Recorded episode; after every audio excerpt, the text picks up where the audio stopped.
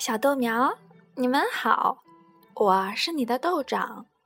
今天豆长讲的故事叫《鳄鱼的眼泪》。鳄鱼决定到陆地上去碰碰运气。它从河里爬出来，沿着田野爬行。它一直往前爬，不停地爬着。当它进入沙漠的时候，见到的是无边无际的沙海，连小树和小灌木都不能生长。这时，烈日当空，沙粒滚烫，鳄鱼已经爬得精疲力竭，再也无法爬行了。它躺倒了，直喘气，考虑着如何脱离险境。忽然，他发现，在不远的地方有一个青年小伙子。鳄鱼想到：“我得救了！”并高声喊道：“，朋友，请您到我这儿来。”青年人听到了喊声，就顺从的走了过来。朋友，我看你一定是个英雄。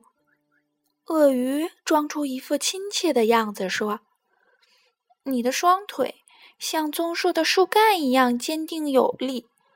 你瞧瞧，我是多么苍老呀！我已经迷路了，身子也不舒服。无论如何，不能返回到河里了。对于你来说，把我带到河边去是一件轻而易举的小事儿。”行行好，帮帮忙吧！我要奖赏你，我会永远感谢你的。说着说着，挤下了几滴眼泪。小伙子想到：如果我能得到一些钱，就可以买上一把米。就让我把它带到河里吧。他将鳄鱼扶起来，背在背上上路了。青年人好不容易将鳄鱼送到河边，放在河岸上。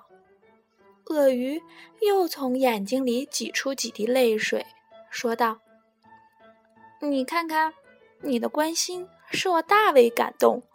老实说，我可以毫不费力的吃掉你，但是我并不想这样做。而现在，只要你的一条腿就满足了。”青年人气愤地叫嚷道：“怎么，我救了你，而你用用这个来代替你允诺的奖赏？”啊！鳄鱼打断了小伙子的话，流着眼泪说：“你没有觉察我的感激之情。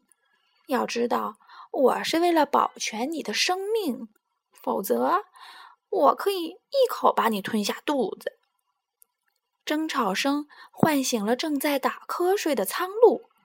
苍鹭大声的喊道：“喂，你们在那儿干什么呀？为什么吵闹不休的？”小伙子给苍鹭讲了事情的经过。苍鹭先生，请你评评理，谁是谁非？苍鹭同意了，开诚布公的说。我就不相信你能够背动这个十分沉重的鳄鱼先生。为了使我信服，你得先让我看看你是怎样做这件事儿的。你把鳄鱼先生背起来，向相反的方向走去吧。年轻人又把鳄鱼背起来，背到原来的地方。苍鹭也一本正经地跟在他们的后面。年轻人。你将鳄鱼放到地上吧，苍鹭问道。鳄鱼兄弟，是这块地方吗？鳄鱼点头，证实无误。你没有青年人的帮助，你能够自救吗？鳄鱼，请你讲真话。鳄鱼温馨的回答道：“不能。”苍鹭道：“怎么样？”年轻人，你决定吧，你想不想重新再救他呀？